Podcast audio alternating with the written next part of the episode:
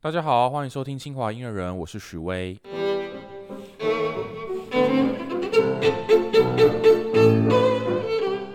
今天这一集呢，是我们介绍德弗扎克第九号交响曲《新世界》的第二集啊。那上一集的节目呢，我们介绍了这首曲子的创作背景，还有详细的听过去它的第一乐章，然后介绍了它里面的呃各个主题啊，还有它一些引用自美国当地的黑人灵歌的旋律。那今天这一集呢，我们就要继续听下去它的后面的二三四乐章哦。那如果大家没有听过上一集的话，可以回去回顾一下再听。那如果说你懒得回去的话，那我们这边先帮大家简单的回顾一下我们上一集讲了什么事情。我们讲到这首《新世界交响曲》，它的这个创作脉络啊，就是德弗扎克他受邀来到美国的一间呃刚成立的音乐学院任教。的的这个时期呢，他受到委托创作了这首交响曲，所以他就把当地的美国的一些呃美国特色的音乐，比如说黑人灵歌啊，或者一些原住民的旋律啊，引用到这部作品里面，所以让这首曲子带有非常浓厚的美国风味啊，也就是因为这样子，所以这首曲子才被我们称为叫做新世界交响曲嘛。那我们上一集在分析了整首曲子的架构之后，也得到一个结论，说德弗扎克他的这个创作手法，其实相对于他的同时代作曲家是相对比较保守的，就是说他是比较符合他的这个交响曲的第一乐章是比较符合严谨的传统的奏鸣曲式那种很工整的一个架构，比较没有太多的新的突破。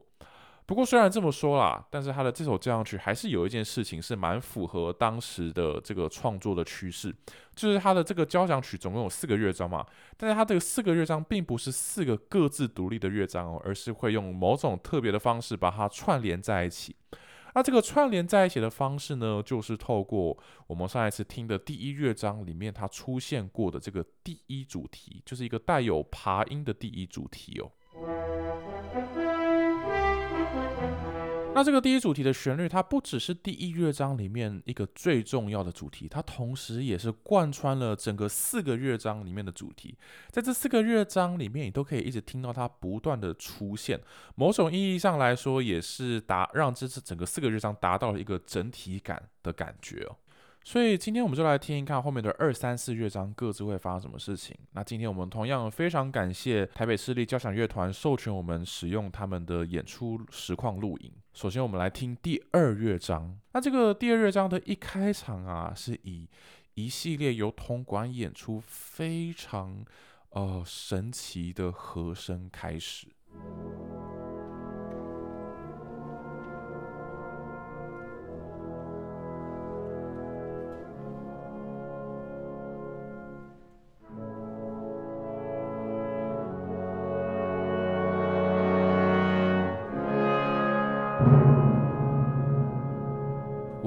这个和声的开场是不是非常的神秘呢？就是好像是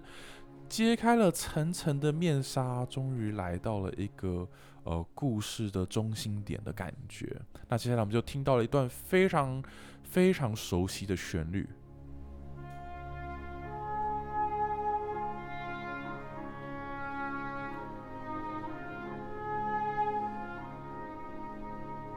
哇，这个旋律是不是大家都听过呢？这不就是我们以前在学校里面放学的时候会播的这个《念故乡》这首歌呢？那之所以我们现在会称这个旋律为《念故乡》，其实是因为啊，当时德弗扎克的一位学生，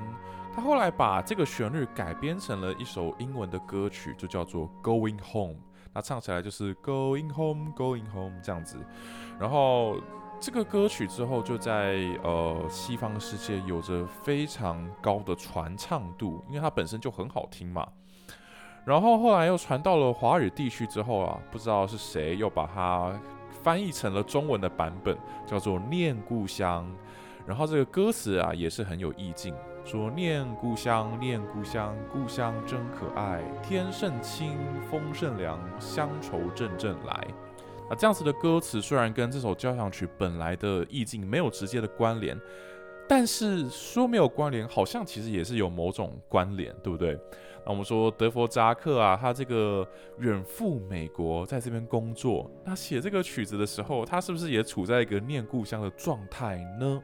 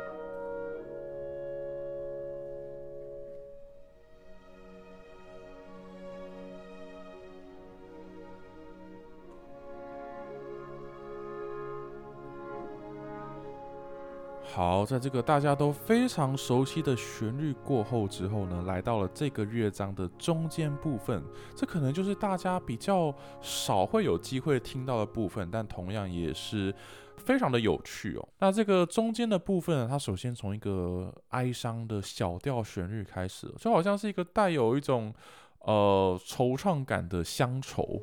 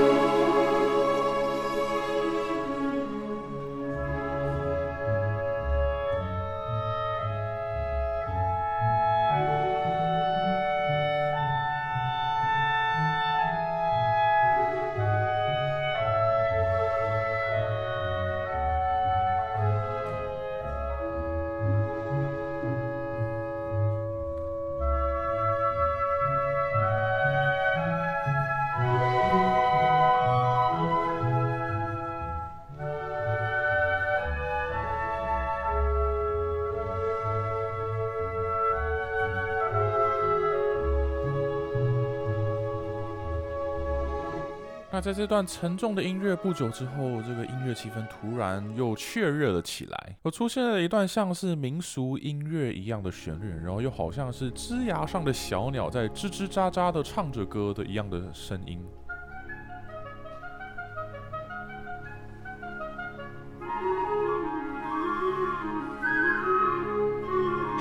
这段音乐啊，我觉得听起来就让我想到贝多芬的《田园交响曲》里面的一些片段。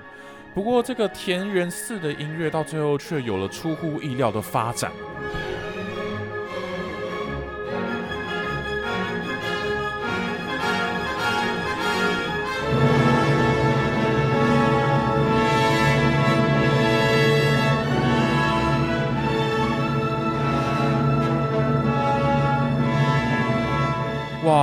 发生了什么事呢？我们听到了第一主题里面的第一主题跟第三主题以非常激烈的方式突然爆发开来了一样。接着，这个海水逐渐退去，气氛逐渐冷却下来之后，又慢慢回到了一开始念故乡的旋律。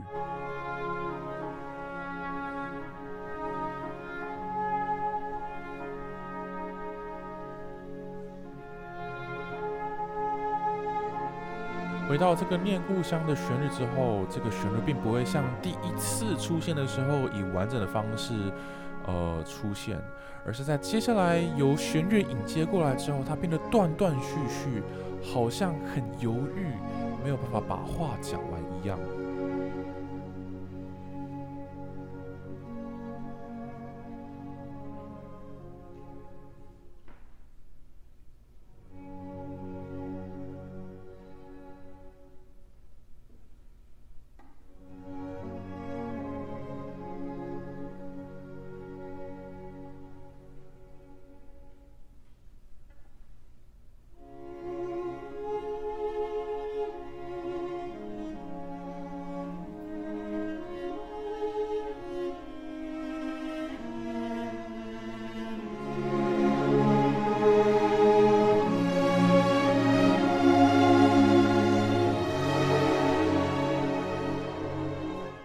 这整段过程实在是让人引发无限的想象空间。刚刚德弗扎克到底透过这个音乐在描绘什么事情呢？我们听到这些像乡愁一样的音乐，最后接到了像是田园风格的轻盈的舞蹈，然后一个瞬间突然又爆发开来这个第一乐章的主题，然后最后又回到了念故乡的旋律，而且这个念故乡的旋律还以断断续续的方式，好像是记忆断片一样，说不出话一样。这到底是是在描绘什么呢？看来这首我们大家耳熟能详的《念故乡》，其实背后隐藏着某种不为人知的故事。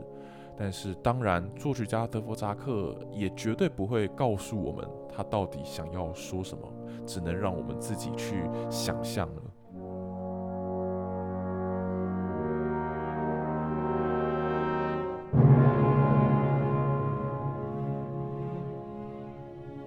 最后这个乐章就以跟一开始一样的这个神秘的铜管和声作为结束，真的是非常非常的美。在优美的第二乐章结束之后，来到了第三乐章，它是一个非常轻快的诙谐曲。那这个诙谐曲的一开头啊的开场。让人联想到了贝多芬第九号交响曲的第二乐章的诙谐曲的一开头啊，所以很多人就觉得这个是德弗扎克根本就是在向贝多芬致敬。我们来听听看。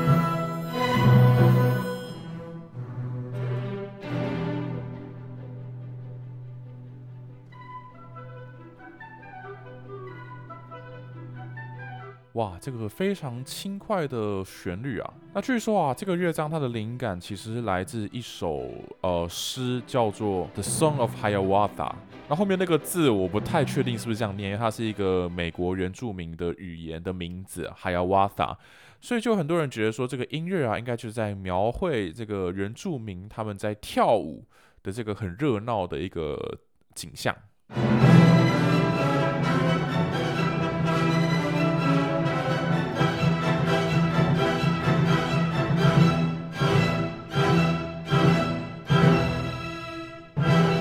在这个热闹舞会稍微告一个段落之后，来到这个乐章的中间部分，就是我们听到同样又是来自第一乐章的这个爬音的第一主题又出现了，所以他在这边做到是一个转场过渡的功能，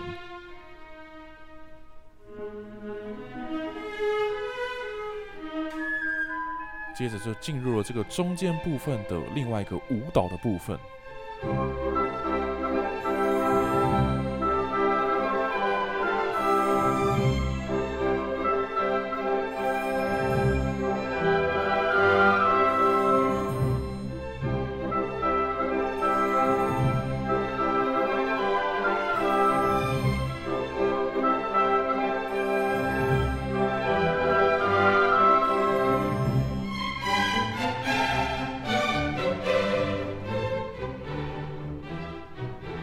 这段舞蹈啊，相对之下比起来，就比较像是来自欧洲的传统的民间舞蹈。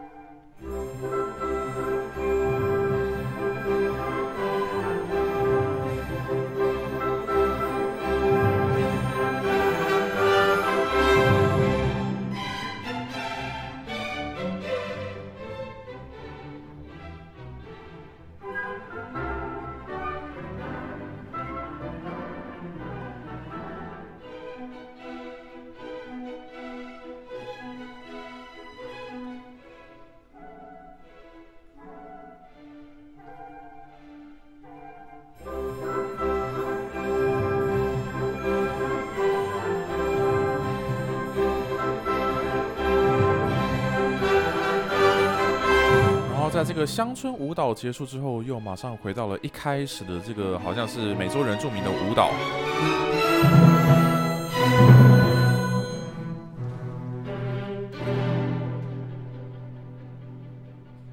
好啦，那这个就是大概就是这个第三乐章会发生的事情。它是一个相对单纯的诙谐曲跟舞曲的部分。那在这个第三乐章结束之后，就来到了最紧张刺激的第四乐章，也是整个曲子的精华所在啊。那这个第四乐章跟我们前面听过的第一乐章一样，也是用传统的奏鸣曲式写成的。所以就是会有城市部、发展部、在线部，然后城市部我们会先听到几个不同的主题，然后到发展部的时候，这些主题会互相结合发展，然后也会出现一些神奇的事情。至于什么神奇的事情，我等下会再告诉大家。然后城呃发展部最后结束之后，再是接到最后的在线部，整个呃所有的主题又会再次出现一次。然后到一个结尾，那在这个乐章在一开头啊出现的旋律，就让人想到电影《大白鲨》之中的那个的楞的楞的楞的这两个半音的旋律啊，原来在这个新世界交响曲里面就已经出现过了。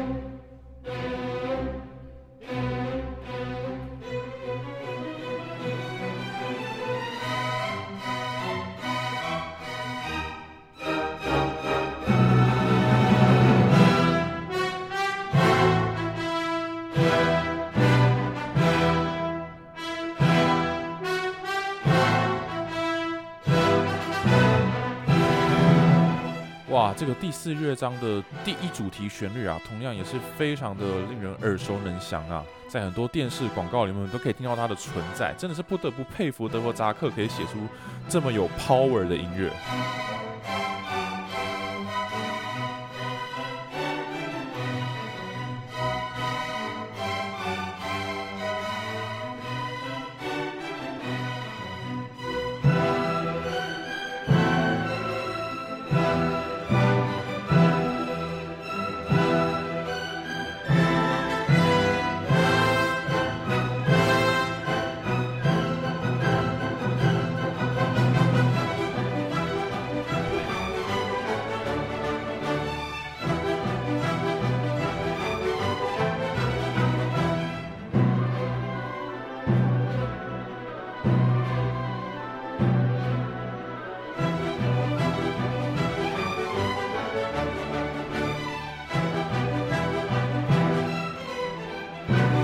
好，在这个激情的第一乐章稍微缓和下来之后，来到了呃情绪完全跟它产生对比的第二主题，一个由单簧管演奏出来的旋律。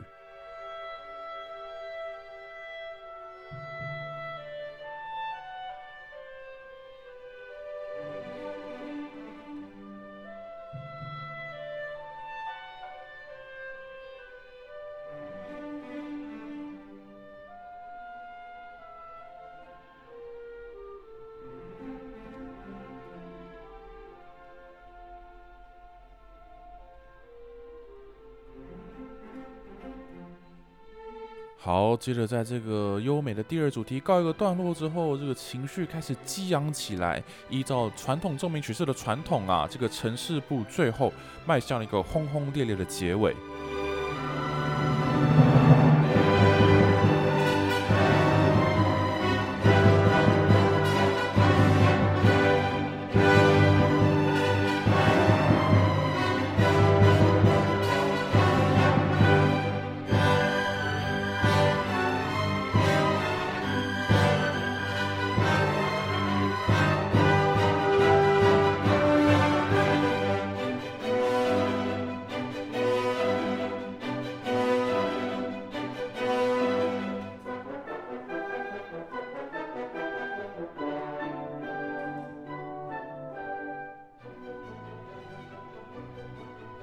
这个城市部的轰轰烈烈的结尾之后，接下来就渐渐的要进入到这个乐章的发展部。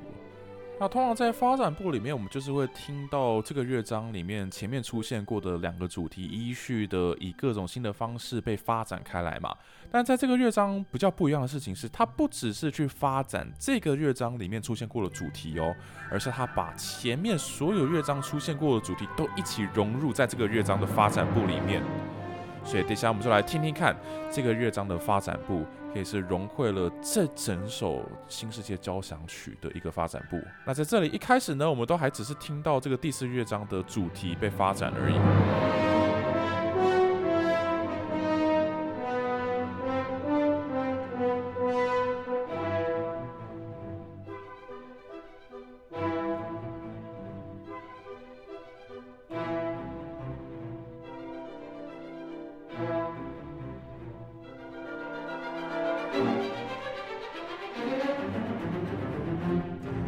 现在这边精彩的事情就要发生了。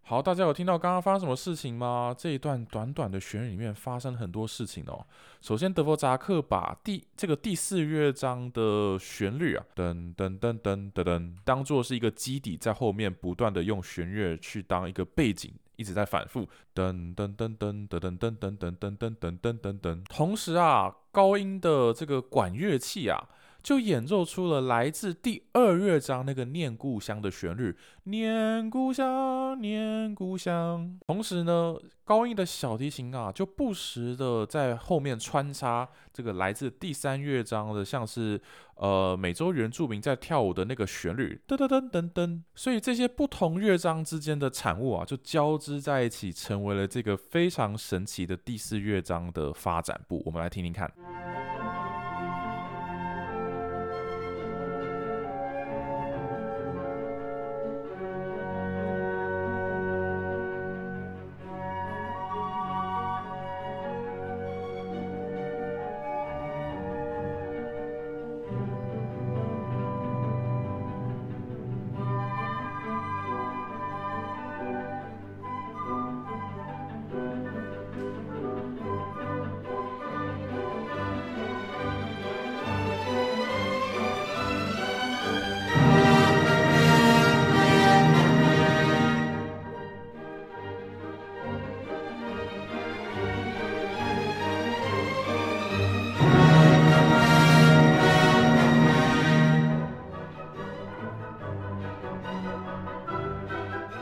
随着这个音乐的气势越来越激昂，第一乐章的主题也再次出现了。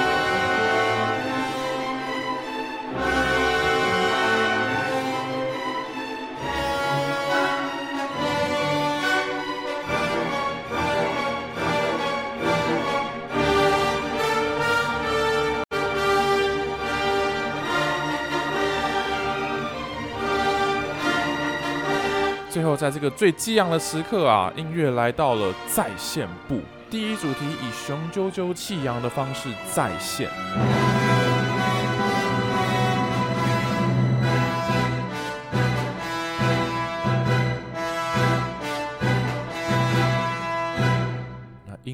回到了在线部，所以调性也终于来到了一开始的一小调，但是这一次却比一开始的城市部还要沉重的许多。这也展现了一位作曲家作曲功力啊，就是让在线部的旋律在线的时候，跟在城市部里面的时候有完全不一样的情绪表现，而这也展现在了紧接着出现的第二主题在线。这次它不再是由单薄的单簧管演奏，而是让整个弦乐团一起。演奏这个情绪丰沛的第二主题。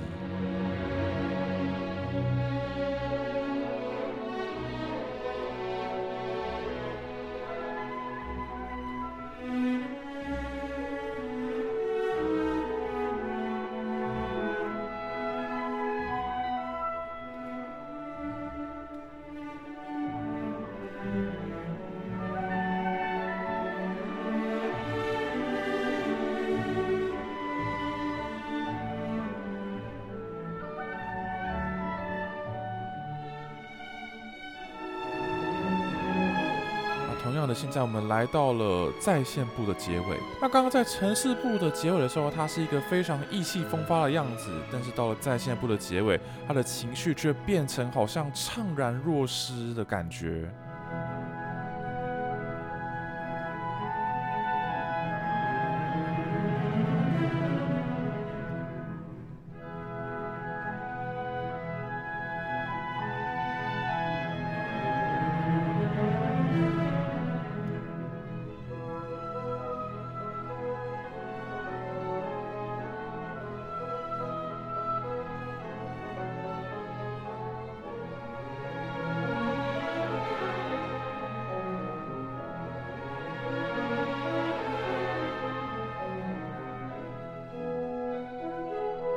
在在线部的结尾之后，来到了整个乐章或者是整个交响曲最后的尾奏，刚刚的那些主题又再次在这边集结在一起。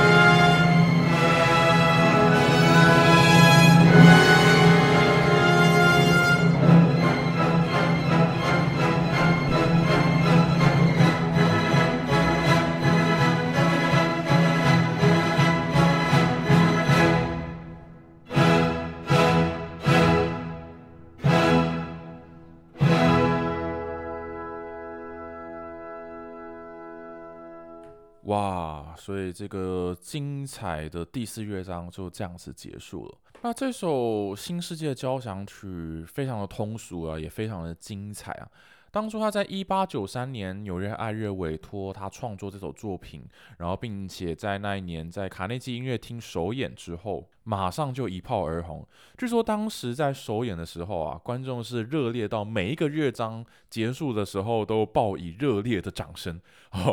我们现在都说，通常要听这种交响曲啊，都要把掌声保留到最后一个乐章。但是在比较早期的时候是比较没有这个传统的，大家都是你只要喜欢某每个乐章演完，你都可以拍手。然后这首交响曲演完是每一个乐章演完，观众都非常非常热烈的拍手。然后最后还害这个德国扎克啊，在那场演出的时候还上来向观众致意了好几次，可见啊，这个曲子是多么受欢迎，观众是第一次听就这么的爱。然后，所以想当然的，这个曲子后来在在出版之后呢，很快的就在世界各地都非常的流行起来。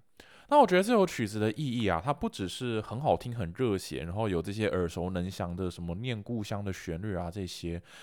我觉得它更重要的意义是在于它把它它向我们展现了民族音乐被融入到古典音乐的可能性。